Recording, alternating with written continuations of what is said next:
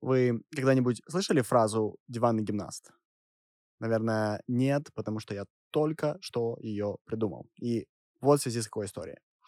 Так в жизни сложилось, что близкие мне люди участвуют в Олимпийских играх и выигрывают там медали. Недавно я обсуждал с одним из моих коллег летние Олимпийские игры в Токио. Так получилось, что мой коллега, я не буду сейчас называть его имени, потому что не спросил его разрешения. Так вот, так получилось, что он является личным коучем Симоны Байлз. Симона — это самая титулованная спортивная гимнастка за всю историю Олимпийских игр. Но в Токио с ней кое-что произошло. Она перестала в полете чувствовать расположение своего тела. И я не буду вдаваться в объяснение причин, почему с ней это произошло, но чтобы вы чуть больше понимали контекст, через который Симона проходила, я вам дам один факт. Доктор команды, в которой тренировалась Симона, получил пожизненное заключение за сексуальный абьюз, и Симона была одним из основных обвинителей, которых в общей сложности набралось больше 300. Это лишь один из сотен факторов, которые могли повлиять на то, что с ней происходило. Так вот, из-за того, что Симона перестала чувствовать свое тело в полете, она решила выйти из соревнований. И как только ее заявление опубликовали, из социальных сетей на нее посыпались тонны критики. Ее называли неудачницей, наркоманкой, тряпкой, позором нации и так далее. Вся критика исходила от диванных гимнастов. Людей, которые проводили и проводят большую часть своего времени, сидя на диване, и вряд ли могут подтянуться на перекладине хотя бы раз в 10. Но которые лучше Симоны знают, что ей нужно делать и как ей нужно жить. Симоне было тяжело видеть так много негатива в свой адрес, но мой коллега, ее личный коуч, произнес важные слова, которые могли, помогли ей наплевать на чужое мнение. Он мне сказал, тот, кто знает, через что ты проходишь, сейчас протягивает тебе руку поддержки. И это правда. Большинство олимпийцев высказали Симоне свои слова поддержки. Теперь, почему я все это рассказываю? Мы с вами сегодня говорим о четвертом принципе экспоненциального коучинга, о котором я уже говорил в прошлых эпизодах. Он называется «быть продуктом своего продукта». Быть продуктом своего продукта означает быть примером того, о чем ты говоришь. Этот принцип является высочайшим моральным стандартом, который требует собственного соответствия своим идеалам.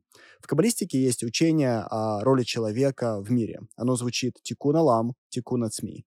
Прямой перевод этой фразы таков. «Исцеляя себя, ты исцеляешь мир». И у этой фразы имеется продолжение, которое я буду рассказывать в будущих эпизодах. Так вот, «тикун алам, тикун ацми» хранит огромную глубину. С одной стороны, в этой фразе есть утверждение, что тебе предстоит начать с исцеления себя и личной трансформации, если ты хочешь быть достойным того, чтобы начать менять мир. Я знаю людей, которые хотят помочь миру, но при этом несут в себе внутренний раскол и несоответствие внешнего с тем, что у них внутри. Они не могут помочь никому, пока внутри с ними не все в порядке. С другой стороны, Тикум Алам Тикум Эцми указывает на то, что твое исцеление работает только в связке с миром. Если ты хочешь действительно исцелиться, ты не сможешь это сделать в отдельности от мира.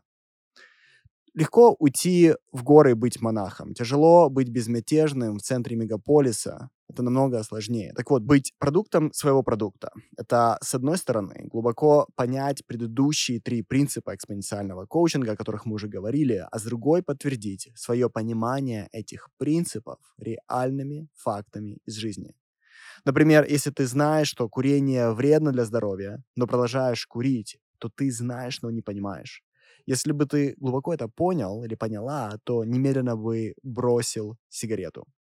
Я думаю, что уроки о том, как оптимизировать свою жизнь и свои привычки, чтобы стать продуктами своего мышления, будут вашими самыми любимыми. И в них я буду вам рассказывать, что можно сделать со своей жизнью, когда ваше мышление достаточно тренировано. А пока что я хочу вам дать совет.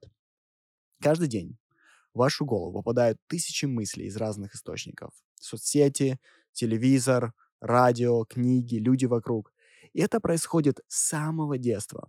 Потребление информации во многом сходно с потреблением пищи. Например, мы бываем голодны не только из-за того, что долго не ели, но и потому, что долго пребывали без информации извне.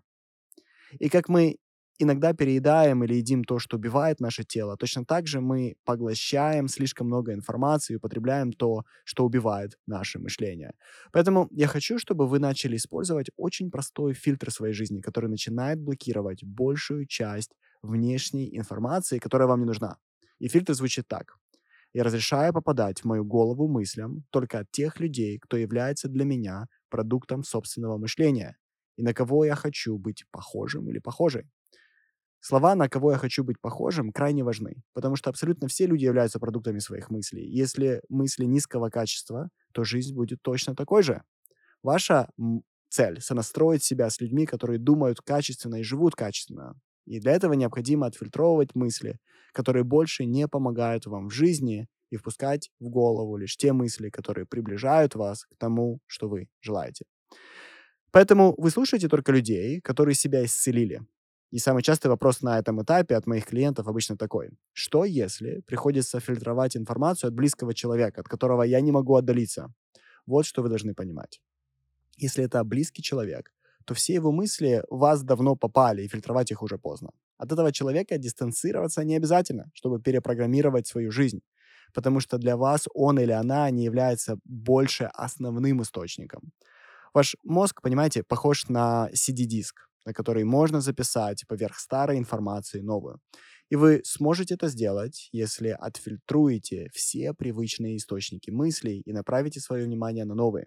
Старое забудется, новое придет. Например, я не читаю новостей, почти не провожу времени в сетях и не слушаю людей, которые говорят о том, чего у них нет.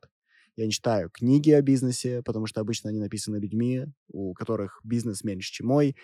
И я не разрешаю мне давать советы людям, которые не могут показать мне результат собственных советов в своей жизни. Я не работаю с фитнес-тренерами, чье тело не является примером отличной физической формы, или с консультантами, которые консультируют в том, что не сделали для себя. Напишите мне в комментариях, что думаете по этому поводу вы. И, конечно же, задавайте свои вопросы.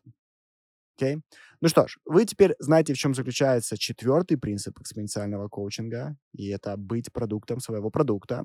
Мы будем говорить на протяжении сотни уроков об этом много. И в следующем видео я хочу вас познакомить точно так же кратко с последним принципом экспоненциального коучинга, с пятым принципом.